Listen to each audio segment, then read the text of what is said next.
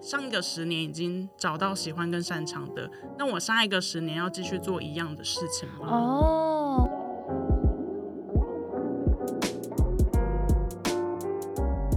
就只要你还在职场环境里面，都还在磨练，都还是修罗场的一个阶段所以它一定会有你不喜欢的地方，一定也会有你很喜欢的地方，就看你多喜欢跟多有热情去接受这些事情。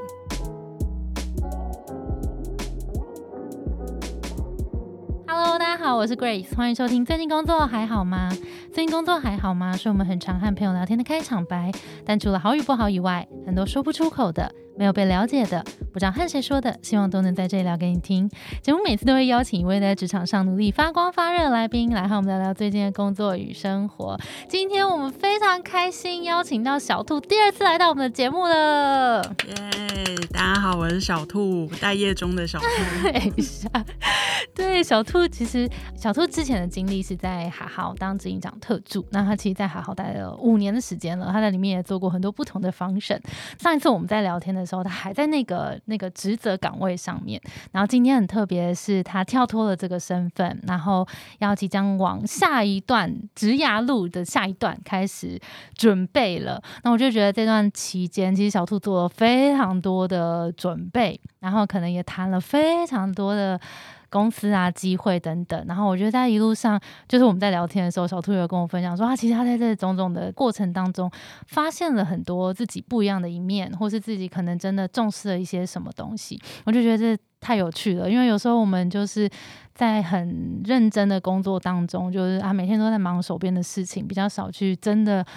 花时间来想说，哎，我真的在下一份工作里面，我想要达成什么，然后想要在一个什么样子的角色。我觉得今天小兔用哎几个月啊，三个月吗？对，三个月，三个月，对，三个月的时间在找自己，有点像这样吗？你会这样讲吗？真的是找自己的过程。对，所以就我觉得这段时间的经历跟小兔的一些发现会很宝贵，然后也很很感谢今天小兔来节目上来跟大家分享这段转职的经历。好诶、上次小兔跟我们分享蛮多是跟 BD 啊业务开发相关的，如果大家对于这个议题有兴趣，可以去听我们的二十一集。好，那我们今天就是小兔的 Part Two 了。好，那 Part Two 要不要跟我们聊聊，在好好的这五年中，你觉得最大的收获是什么？然后为什么会决定说，哎、好像差不多可以离开了？哇，我可以先简单跟大家分享一下，就是为什么会离开，因为这也嗯是最近很多人问我的问题。嗯。对，呃，会离开，因为好好，其实我已经待了五年，那五嗯年其实已经呃超过我念一间大学四年的的时间，我觉得还蛮可怕的。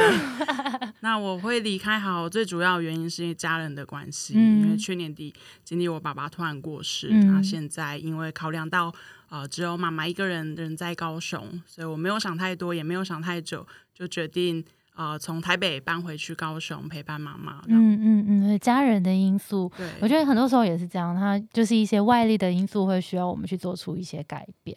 那在这路上，你还记得你决定说好我要离开这里的那时候心情吗？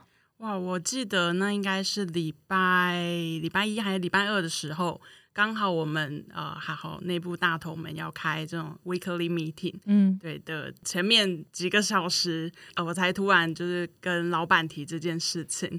对，那时候提的时候，我我记得印象很深刻，我就是一边手在发抖，在打那些文字，因为我觉得真的很不舍。嗯，对，然后赶快先跟，因为想说快要大头会议了，在大头会议之前先跟老板谈。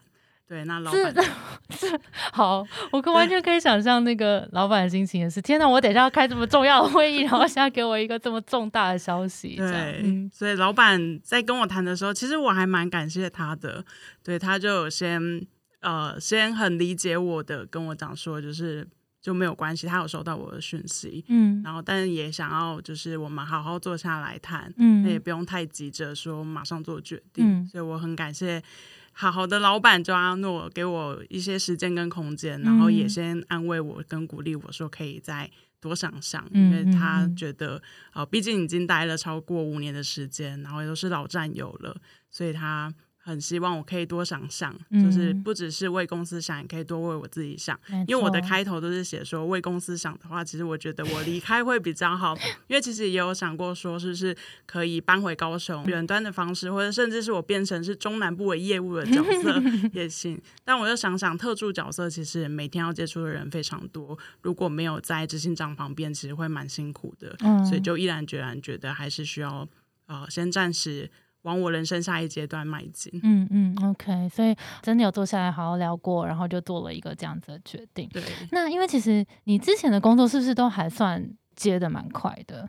对，就是我虽然在好好内部转职过非常多次，因为毕竟特助的角色，它的手背范围就比较广一些。所以我在每做完一个专案的时候，就会把这个任务再交接给其他人。嗯。所以我算是一直在 initiate 新的事情，又一直在交接的过嗯程。嗯嗯，OK，那真的静下来，几乎可以说是什么都不做的这三个月，你的心情如何呢？这三个月，我觉得真的是我从来没有这样的经历过，因为我嗯过去从大学毕业。一路到这几年工作经验大概十年左右，我从来都是无缝接轨，我没有休息过。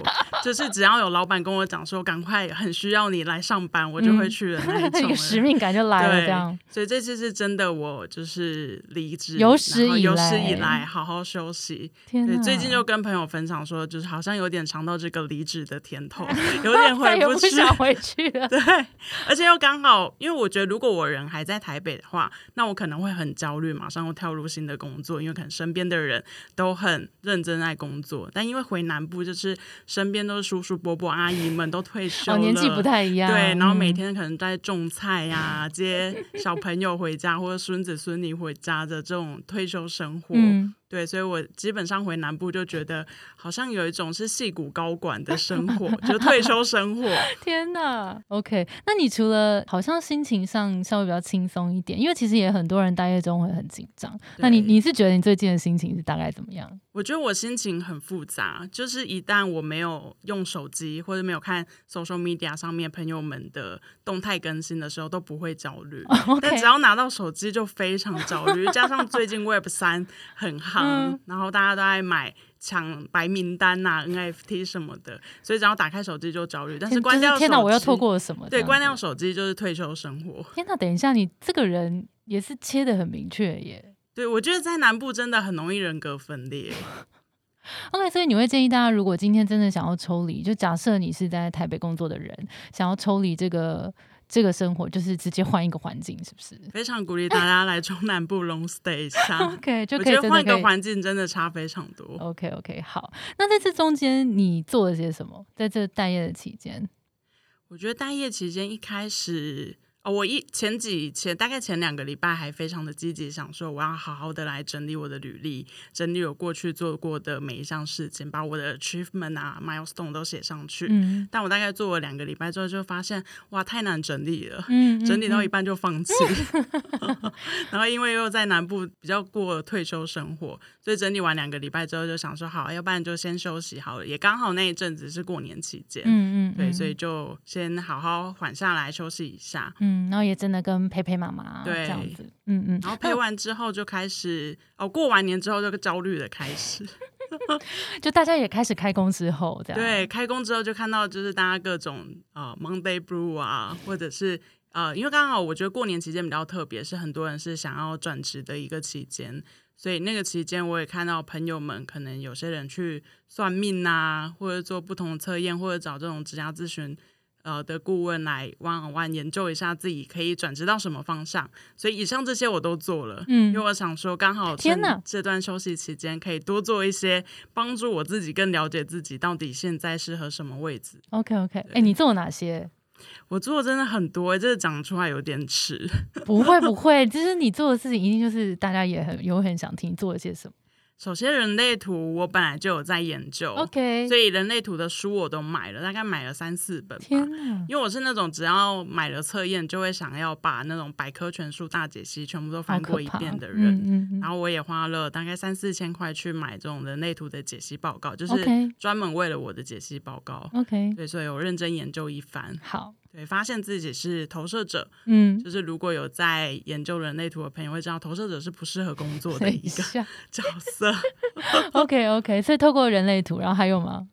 啊，还有紫微斗数。OK，天哪！然后星座命盘。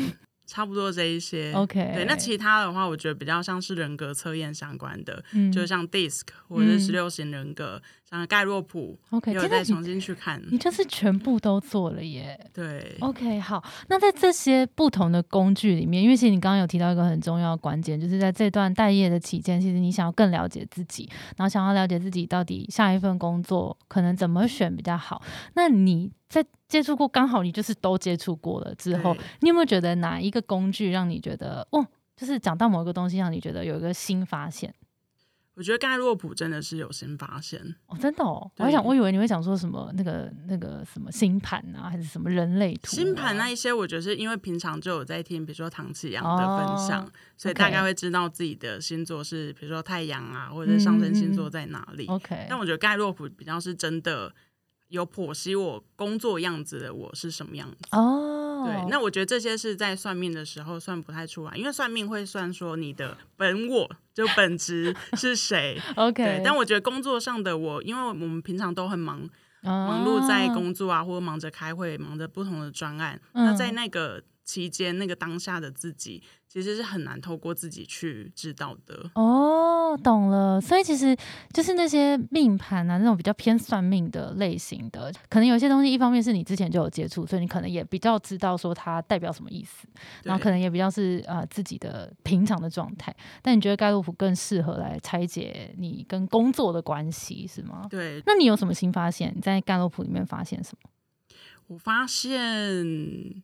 跟我想象的有点不太一样，真的哦。对，因为我原本以为我是看起来和蔼可亲的人，哎，没有啊，你在说什么？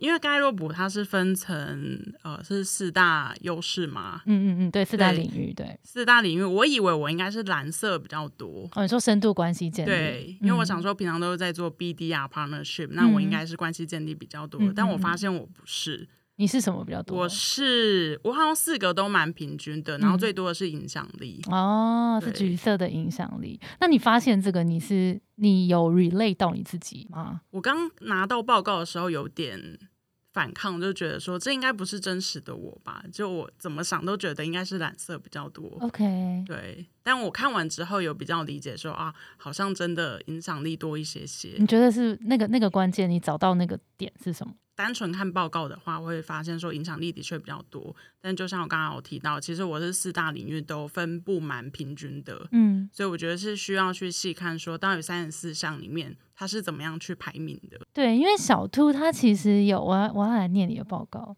你第一个是个别，第二个是统筹，第三个是战略，第四个是成就，第五个是行动。然后其实我们那时候就有聊到行动这个东西，就是它是影响力，你前五大里面那个影响力最大的那个那个天赋。然后它其实叫 activator 嘛，就 activator 的意思就是你看到新的专案就会忍不住很想要去做，然后很想要去做的时候，其实很有趣的是，有时候你会觉得啊，我去做一个新专。案，好像是比较像是执行力，我去做。可是它很有趣，在它定义在影响力。如果今天在公司里面有那种人，就是很喜欢发起新专案的时候，他很会影响到别人呢。因为别人就会觉得哇，这个人发起的这个东西好像很有趣，然后就会受他影响，跟他一起去做那个新的事情。嗯，对我没有这样想过。那你现在有想到什么吗？譬如说，你过去的工作经验有，因为是啊，你发起了一个新东西，然后就号召大家一起去做，就影响到别人。我之前在好好是真的蛮常发起新的专案的。因为比如说，好好原本是做 to C 相关，后来才做 to B，就好好 for business，的确是我从零到一把它整个做起来的。所以在那个过程，其实我要说服，先说服内部的伙伴说为什么要做这件事情，嗯，再来是招募其他的伙伴一起来加入我这个团队，嗯，帮忙把这件事情做得成功。所以的确是要不断的去游说其他人说为什么要做这件事情。OK，你为什么你现在想，你为什么会喜欢做这种发起新的事情？为什么？我觉得好像天生的性格，哎，就很创业家性格，喜欢发起新的事情，然后看到有这样新的机会，或者是要解决的问题，就会手很痒，然后跳下去发起，然后找志同道合伙伴一起来做这件事。嗯嗯嗯，那你觉得他在你的职涯上面有帮到你什么吗？我觉得也对我转职蛮有帮助的。我觉得我转职的过程都是遇到我自己的呃，可能个人成长天花板，或是我自己的成长的痛点，嗯就会觉得说我在这间公司这个职位好像已经成长的差不多了。嗯那下一步的我可以成长到什么样的地步？嗯现在是在这个公司或这个职位看不到的时候，嗯我就会想要转职，嗯嗯，嗯会跟我想要发起一件新的事情还蛮像的。我觉得也蛮有趣，就是像 activator 这种天赋，因为我知道你，我看刚好在看你第七个是学习，然后学习就是蛮有点对照到你刚刚讲的，在同一个职位或是这个工作里面，呃，你已经学不到新东西了，就好像没有什么新的挑战的时候，因为对学习强的人来说，就是喜欢一直有学习新东西的感觉。我们不一定要达成什么目标，但这本身自己成长的过程。学习的过程就很有成就感，所以你看，你十个里面就有学习跟行动，就是这两个都是跟新的东西有关的，它有点像是你的动力，就会让你一直往新的东西去去走。所以像新的工作、新的不同的领域，好像这种跨领域或是一直尝试新的东西，好像就对你来讲很重要。听起来好像蛮可怕的。怎么说呢？听起来是很工作狂。哦，对，而且你还有一个叫成就，就是第四个是执行力的。成就的人就是会，只要有一个目标在那里，就会想尽办法使命必达，然后把它完成，因为你最喜欢的事情被完成的那个感觉。好可怕！有我其实算完，呃，也也不是算完，把盖洛普当成算命。对，做完盖洛普的测验之后，我有去看他的电子书，就是他写说成就这这种人是 hard worker。是啊，是啊，我也有在前觉得好可怕哦。对，就是一直想要让自己逼入绝境，一直一直工作的感觉。但是我觉得你在看这个报告的时候啊，你有用来评估你接下来的下一份吗？因为我们过年刚好就过年期间，那时候我们有一个新的计划叫做转职陪跑嘛。那其实小兔也是我们导师之一，然后刚好他自己也在经历转职的阶段，所以他就跟我们，然后跟学员一起走了这个陪跑的计划。所以中间你自己有没有就是在这个过程，或者在不管是盖洛普，或是那整个过程里面，找到一些自己转职的方向？我觉得特别在于那个喜欢跟不喜欢。其实我在写学习单的当下是非常写不出来的。对，因为我觉得工作资历超过十年的人，可能第一优先都会先想说，那我接下来是可以拿到更好的 package，、啊或是更好的 title，、嗯可是却忽略自己真实的声音，是我到底喜欢什么，不喜欢什么，还有我接下来应该要往哪个方向成长会比较好。嗯那我觉得这是如果没有转职这个 transition 的阶段，是没办法停下脚步来好好哦问自己真的我可能会被老板推着走，嗯因为老板就会说啊，我就要捧你去当总经理，这个 title 更好，这个薪水更好，然后你又可以影响更多人，带更多人。嗯那我觉得嗯那时候就会陷入那种迷思里面，就有点某种程度被灌迷汤，但是你没有去听你自己的声音，说你到底现在这个阶段，或者是你接下来五年最想要做的事情是什么？哦，那你盘点了一下之后，你有发现你自己喜欢的跟不喜欢的吗？我觉得喜欢什么，可能在过去十年的职场经验里面，已经蛮明确知道喜欢跟擅长什么了。是什么？你会我觉得我怎么定义、啊？最喜欢的事情，的确是发起专案，哦，对然后也的确是跟人有关系，就 BD 跟 partnership、嗯也是我很擅长跟很喜欢的，嗯就已经做到是每天都可以这种自动导航在嗯开发就呼吸一边呼吸一边做，像呼吸一样简单。对，那这件事情是我已经很喜欢又很擅长的，但我这时候就反而会更迷惘，会觉得哦，说，为什么？那我到底上一个十年已经找到喜欢跟擅长的，那我下一个十年要继续做一样的事情吗？哦，会想说，我就只能继续做这个了吗？还有没有其他的机会这样吗？对，会想说，那我就是继续。就比如说已经很会卖车了，那我接下来还要继续很会卖车，到底要很会卖到什么程度对，卖到什么程度？是要去卖更贵的车吗？哦还是要全台湾所有人都跟我买过车？哦，就会有这样的自我怀疑。OK OK OK，那你这几个月以来，你有没有慢慢找到一个稍微比较具体一点点？因为你很清楚你有什么了嘛。可是接下来那一步又觉得好像你身上有的这些能力，其实去到哪里都还蛮能够发挥的。我可以理解那种感觉，有时候不是说我。呃，没有选择所以迷惘，有时候是我的选择很多，我也会很迷惘。你现在有慢慢，譬如说稍微聚焦一点点，那一个未来的方向可能会长什么样吗？我发现这个过程跟我当年是新鲜人去找工作的历程有点像。因为虽然呃新鲜人的阶段是我主动去可能丢了二三十个职缺，然后都去面试，去经历这样的过程。那我最近比较是很多，因为也很幸运在工作这几年累积很多人脉，所以有一些是主动透过弱连接或者其他朋友介绍的方式找上我，给我一些新的工作机会。那我觉得聊的过程，其实每一个面谈都是一个呃工作面谈或是 interview 的机会。聊过之后，反而是透过他人。对我的评价，或是给我的 offer，帮助我自己更了解自己适合下一个阶段适合做什么事情。好酷哦！那你从这些机会里面看到什么？我觉得看到非常多不同的可能性，我还蛮惊讶的。例如，例如可能有人找我去做森林小学的校长。天哪！OK。又或者是呃传统的补教集团想要做数位转型等等的，OK。又或者是 Web 三或者是 Blockchain 的团队也有找我去做 BD partnership 或者去做营运的角色。嗯嗯嗯嗯嗯。其实我听起来就是，虽然说好像有很多不同的机会，但是我觉得好像紧扣两件事。诶，一个就是你真的你原本的 BD 跟开发的这个能力，然后另一个就是教育，因为其实教育也很大。然后好好其实就是一个教育的平台。所以其实好像很多人会定义你的时候，好像会看到这两件事。对，我觉得算蛮明确的，然后会从这两件事情去延伸。对，因为的确教育跟 BD 是每一间公司都要需要的，或是每一个产业。没错，没错。所以我觉得，呃，谢谢你跟我分享。我觉得这个蛮有趣的延伸是说，因为很多人在。做职业选择的时候，有时候会觉得说，啊，我现在就是待在教育产业，所以我是不是就只能做教育了？或是我现在待零售，我是不是只能做零售了？可是其实你如果把这一个教育的本质你看得更大一点点，其实人资他也需要做教育，然后 BD 他也需要做教育，就是人才的培训，或者是说教育有。这么多年龄层跟这么多不同的目的性，然后私人的、公家的，就是当你这些维度不同的切下去，是其实教育真的很广，所以你怎么去定义你现在的产业，其实也不用走的这么窄。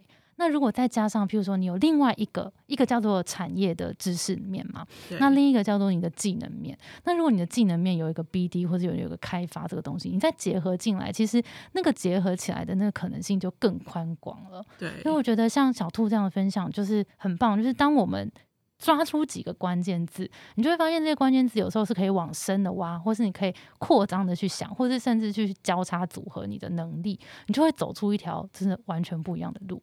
真的，我还有一个更，我觉得可以这件事也可以跟大家分享，我觉得蛮神奇的事情，就对我自己来说，有点打破我的原本既定的思维跟想法。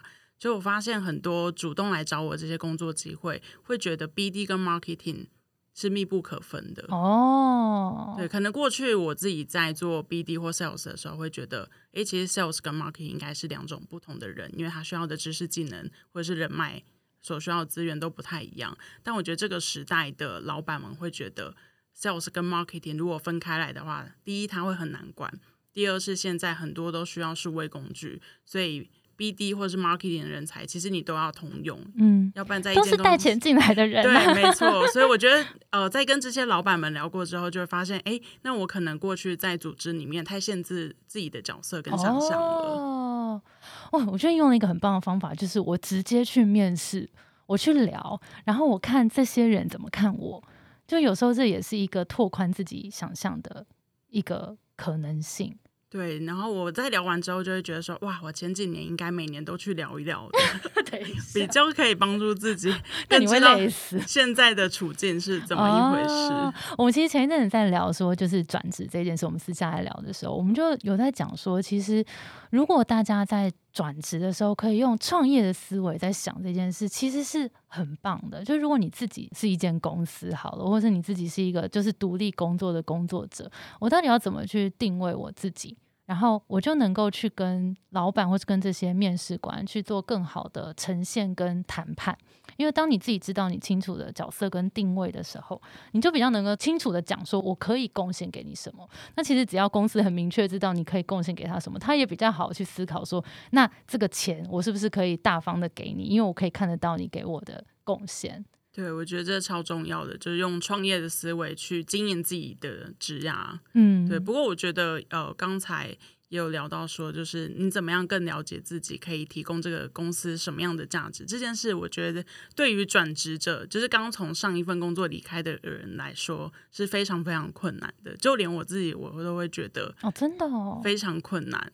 因为我可能会陷入在我过去填的绩效目标的表单里面，哦，就会觉得说，哎，我是有达成这些绩效，但我没有看到绩效以外的事情，我可以为下一间公司，或者是未来甚至还没有存在的这个职位提供什么样的价值？那可能是要对方或其他合作伙伴跟我说，我才有办法知道我做得到这些事。嗯嗯嗯，哦，原来是这样子，很酷啊！因为其实我们最近在一起。合作做一个线上课程，其实就是想要用盖洛普这个工具来帮助大家找到这个职场定位。职业这个领域打滚了这么多年，我就觉得最终最终就是，如果我们很清楚自己的定位，我们就能够知道，呃，我们能贡献什么。那那个贡献什么，它就能够对应到钱跟支撑了。对，所以我就觉得啊，回推回推，其实我们都应该要更了解自己的优势跟定位。所以刚好。就是小兔最近反正待业中嘛，然后我就拉着小兔一起在讨论这个这个 framework 怎么把我们在公司里面的优势跟定位定义的更清楚。然后我们现在就想要用呃一个有系统的方法，然后来推出这个线上课程。我举个例子，像小兔它的个别就是那个 individualization 在第一个，然后它是深度关系建立的这个。那其实这个天赋呢，就是很能够很天赋直觉的看到每一个人不同的潜力。然后就会想要去激发大家这些不同的潜力。那其实像这样子的天赋，他用的地方其实很广诶。譬如说，如果我们在团队里面，我当一个 leader 好了，因为有些人也会觉得说啊，当 leader 是不是就是我要很会分配工作啊，然后定 KPI，然后管理绩效？但其实如果你能够在团队里面看到每一个人的这些 potential，然后能够去培养大家的话，其实你会是一个很好的领导者。那如果譬如说再讲到教育产业好了，就其实像 individualization 这种，就是很愿意去因材施教的，因为你看得到每个人不同差异性，所以你会知道哦，我同一套教材，我不应该完全这样子丢给你这样。所以其实像这样子对人的洞察很明显的人。在教育产业也很适合，或者是说像用到你的 BD 开发能力好了，因为会知道每一个客户都不一样，嗯，我就会因为每一个客户去制定不同的策略，类似像这样。所以如果你知道你的天赋，然后再把它运用在你的工作跟任务里面的话，你就会变成一个跟别人不一样的 BD 的。因为有一些 BD 可能是那种一直说服型的，对对。那但是你可能就会用这个 individualization 变成一个很会克制化的 BD，那超强的。有，而且我在看那个电子书的时候，有发现说它可以不同的这个天赋优势是有组合技的。没错。所以我在看前十项的时候，第一项是个别，然后我前十项也有包含沟通。对。所以个别加沟通的话，就可以变 超长的 BD。没错，就是我先看到你的不同，我再去说服你。然后就觉得组合技这个也蛮有趣的，对对，就是这样。所以我觉得盖洛普就是蛮好，是一个提供一个工具，然后我们更确认这是我们的天赋，然后我们就可以把这个天赋用在我们的现在的任务里面，我们就知道我们会变成一个什么样子独特的这个角色。对，而且我觉得除了是天赋优势以外，我有特别去看我就是比较排名比较后面的那几项，对，就会想说我最后一项是包容，嗯，然后还有公平，就会比较知道说我在。可能日常的工作或者在经营管理上面要特别注意这几项的弱项，就是不要不要就是忽略了外面的人，或者是说忽略了公平性。对，哦，这也是一个好的提醒。对，我觉得很棒，很棒哎。好了，大家如果想要更了解这个跟盖洛普天赋优势跟自己的职场定位有关的课程，可以到资讯栏去看我们最新的线上课程。好哦，那我们继续聊我们的转职的这个路程好了。那走到现在啊，你觉得有没有什么信念是你很坚持的，在找工作路上？我现在哦，也是刚好在做那个转职陪跑计划学习单的时候，才不断 反思。说到底，我最坚持或者我最看重的这个公司，呃，在转折的时候是什么？那我觉得应该是善良跟正直。嗯，对，因为我觉得善良跟正直算是这几年工作下来，尤其也参与了，不管是这种呃业务开发啊，或者公司成长，或者甚至募资的一个过程，就会发现善良跟正直真的是不可不可以没有的东西。对，因为我觉得这两个特质如果没有的话，在做很多事情。不管是做决定或做判断，都会蛮可怕的，嗯，就会很容易不小心太为了只为了金钱，钱或者是嗯太短时间，你要做很多事情会很可怕。嗯嗯，同意。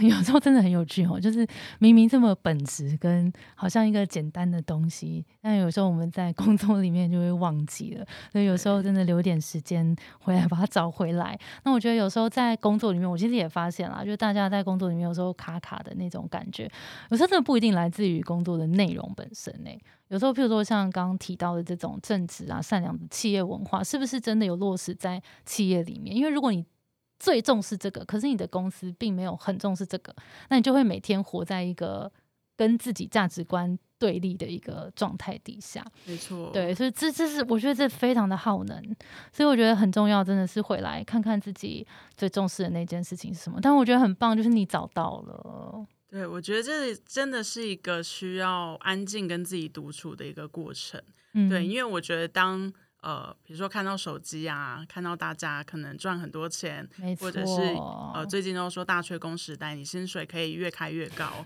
这种时候都很容易迷失，哦，就会觉得那我就一直去 turn down 别人的工作，然后想办法让薪资 整个 package 越来越高就好了。嗯，但这个时候就没有安静下来，回头去看说，到底我最想要加入的公司那个特质是什么，嗯或者是哪些是我这辈子身为一个工作者一定要坚持的事情。我觉得这真的超级重要，就找到自己那个核心价值观。我知道小兔其实已经谈了非常多的工作了，有没有印象深刻的 offer？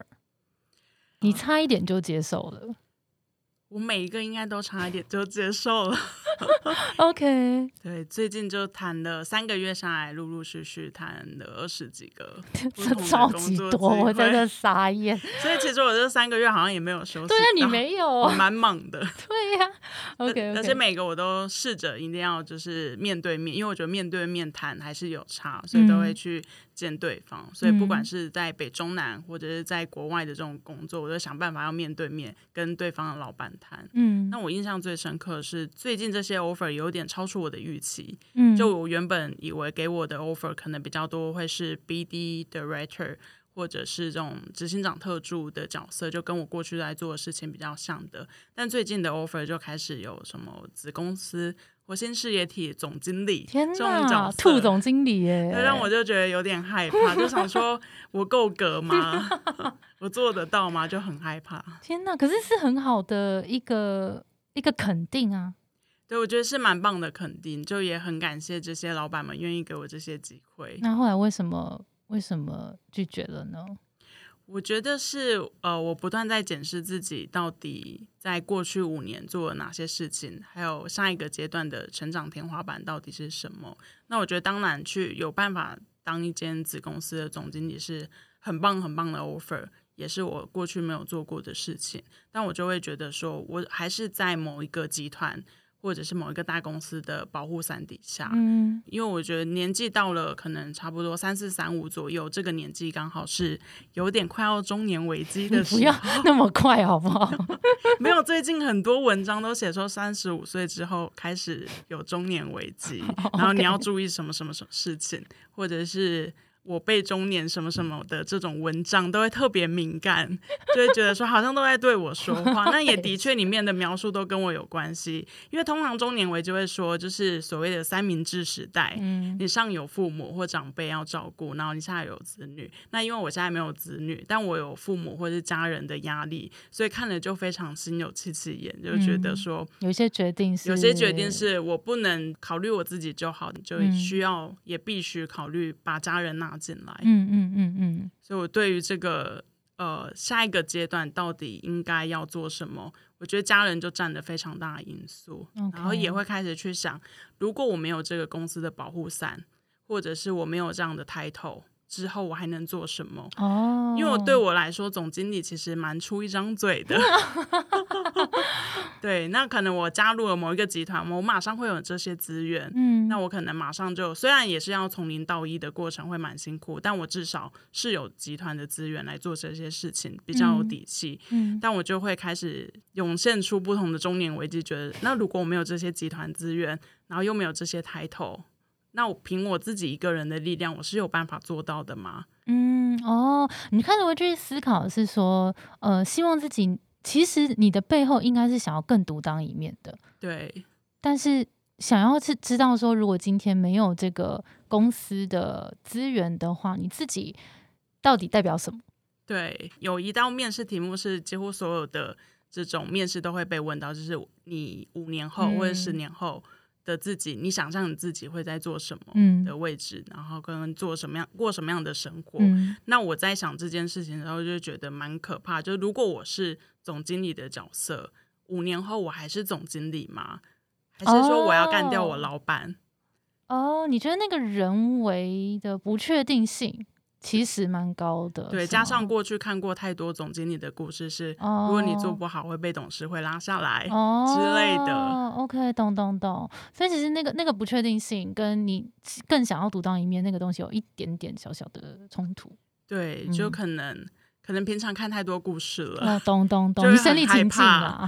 很害怕也发生在自己的身上。现阶段因为家人的因素占很重，然后也加上自己已经太了解这些故事最后的结局是什么了，嗯所以就会觉得说，那我现在要跳下去当总经理吗？还是我嗯有其他的选择？我要不要趁我还相对年轻的时候去做其他的尝试跟选择？嗯，OK。那你现在整理了一下，你有没有对下一步稍微更清晰一点点？我觉得下一步可能真的会蛮像是创业家或者是 freelancer 的角色，想要、哦，呃尽量尽可能的没有太多资源，靠自己的力量，靠自己既有的呃这些人脉资源去闯一闯。可能有更自由，然后更独当一面的那个生活。对，哦，OK，了解。好，对，所以小兔最近会跟我们一起做很多不同的专案，然后也会把他脑袋里面的这些东西跟他过去的经验，然后陪我们一起打造更好的课程跟这些经验。很期待。耶欢迎小兔的加入。那因为其实很多人在面对转职的这个状况的时候，有时候会觉得很担心的是，我现在离开这份工作，一定有我不喜欢的地方。那我如果我们把它称之为一个火坑，那我可能有点害怕，说我进到下一份工作会不会又进到下一个火坑？这你有没有什么判断的一些方法可以给大家？哇，这一题真的是很好的问题。我最近的人生，我不知道是不是搬回南部的关系，有点就是顿悟的感觉。OK，对于整个人生或整个职天涯，就会觉得没有地方不是火坑，不是地狱。，OK OK，就只要你还在职场环境里面，都还在磨练，都还是修罗场的一个阶段。嗯。所以它一定会有你不喜欢的地方，一定也会有你很喜欢的地方，就看你多喜欢跟多有热情去接受这些事情。OK，所以我跟你讲，看破这一件事情，基本上真的是一个第一个 第一要务。因为如果我们先理解了说每一个地方都有有好有坏，就像我们每个人身上都有优点缺点。好，我们先认识这件事情，就不会去觉得太过度的对他有过度的期望。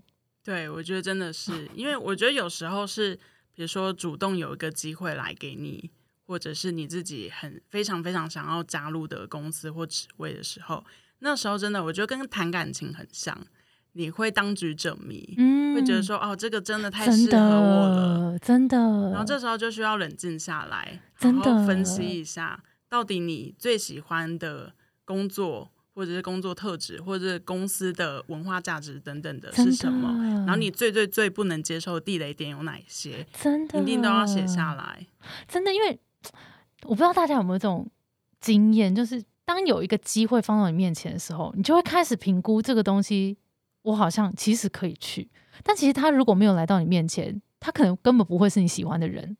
真的，但是当这个人试好，或者是这个工作先试好的时候，我觉得人就是会有这个，我不知道它叫做惰性还是叫做什么，就会觉得啊，太好了，我现在已经有一个机会在这里了，我好像可以少做一点努力，我这个就算是一个小小的保障了。对。但是如果我们没有去理解说我们在工作或者我们感情里面，我们想要的那些元素，跟我真的不想要的元素很明确是哪些的话，就很容易做错判断。真的，我觉得感情啊跟工作都是互相的，所以不能太懒惰。比如说被人家追就是很开心，就然后答就说好，对，没告，白之没后错，就跟你找工作一样，就别人给你一个很棒的 offer package 也很棒，然后你加入之后才发现是火坑，跟你根本就不喜欢做这些事情，那时候就来不及了。我觉得这是一个很棒的提醒。但我觉得还有一个一个观点是说，其实这个地方对你来说是火坑，可能对别人来说不一定是火坑。我们就要回来看，真的就是工作价值观这件事。因为有些人他真的就是喜欢赚钱。所以对，就是道德跟正直这件事，对他来说是真的比较后面的优先顺序。那如果他跟公司目标都是赚钱，诶，那太好了，就很合。有些真的很金钱导向的工作者，他可能进到太有理念的公司，也会觉得老板想这么多干嘛？为什么做一个决策这么难嘛？就选那个会赚钱就好啦。到底在拖拖拉拉什么？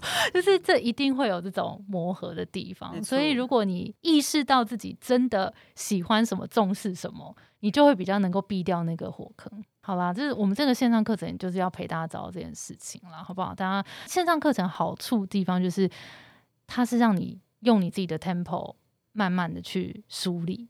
因为就像小杜刚刚有讲，我们很常在工作里面就根本没有时间去梳理这件事情。但有时候，其实我也都会跟大家说，我觉得很棒的是，当你意识到自己有一点点不舒服，其实是一个提醒，就表示这里好像 something wrong。对，我觉得要蛮相信自己的直觉，对要听自己心声。对，然后我们就要赶快找到那个 something wrong，那个 wrong 在哪里，那我才会知道我下一个火坑它到底是不是火坑。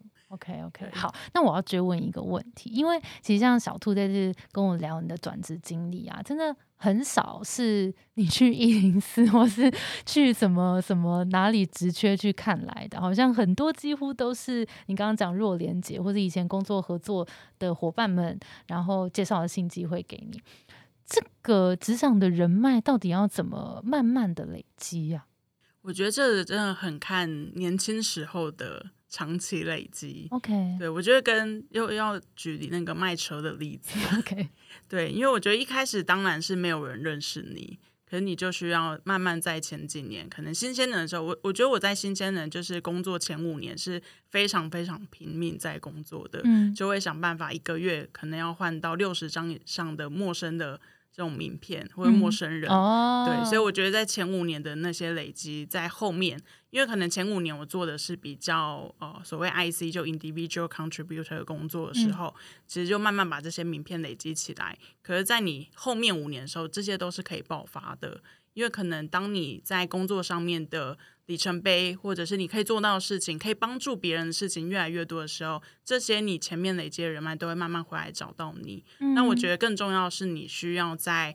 社群媒体上面让大家知道说是找得到你的，还有找得到你可以帮忙做什么样事情的。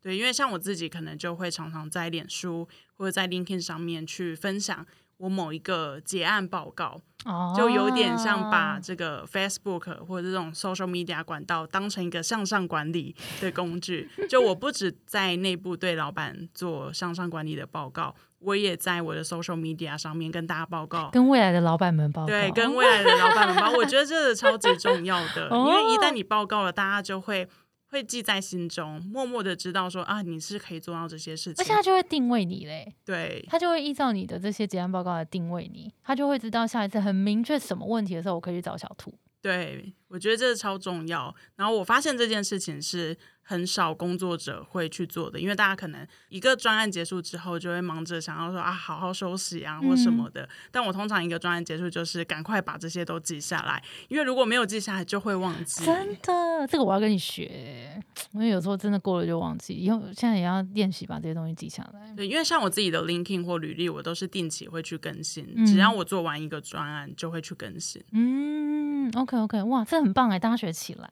好，今天非常感谢小兔。那最后想要请小兔给现在如果在听的听众啊，可能也在待业中，或者也在想说要做一些转职，那有没有什么样子的建议给大家？我可以跟大家分享，就我转职期间把 Between Goals 的 Podcast 全部听完。天哪，是真的吗？是真的天哪，因为每天太焦虑了。那我到，我觉得焦虑到最后会觉得很很想要打电话给朋友们，可是朋友们都在上班，所以这个时候我到最后就是去听 podcast。哦，那我听完觉得还蛮疗愈，而且是 很很舒压的一个过程。天哪很推荐给每一位待业中的朋友。OK OK，就是疏解一个焦虑的心情，这样对，因为听了别人故事，会觉得说啊，别人都发生了这些事情，好像自己我自己还好，好像哦，我很常听到这种，很常听到这种 feedback，就啊，原来这些人他也经历过这么焦虑的时间，那那我好像还好，我 OK，我 OK 这样子，对，OK，还有吗？除了就是疗愈，然后可以听听别人的故事之外，我觉得真的是要放下手机。安静的听自己的心声，然后想到什么就把它写下来，不要太急着想要跳入新的工作，所以这很重要。嗯嗯嗯。有点像对时间或是这些的掌控权，先再拉回来自己身上一点。因为我觉得有时候大家会有一点担心，说我是不是不赶快去工作，我废，然后或是什么的那个心态，就会让逼着你不觉得很多时候我们被逼着做的决定都不是最好的决定吗？真的，所以有时候给自己一个比较完整的时间，然后真的思考，好好思考自己要什么，我觉得后面的每一步都会再走得更踏实。耶！今天非常感谢小兔的分享，耶！谢谢。好，希望可以带给大家更多的力量。好，那我们今天的节目就到这边了。如果大家对于优势跟职场定位的课程有兴趣的话，也可以到节目资讯来看更多。那今天我们的节目就到这边了。我们的节目是最近工作还好吗？谢谢你的收听，我是 Between Ghost 的 Grace。我们相信职场不是一个人战斗，一群人一起前进，就会比一个人走得更踏实安心。我们会陪着你一起把这样走得更顺利。如果你也喜欢我们的话，欢迎订阅我们的 Apple Podcast，分享给你身边的朋友或留言给我们，也可以到节目资讯栏追踪我们的 IG 和社团。那我们就下周见喽，拜拜。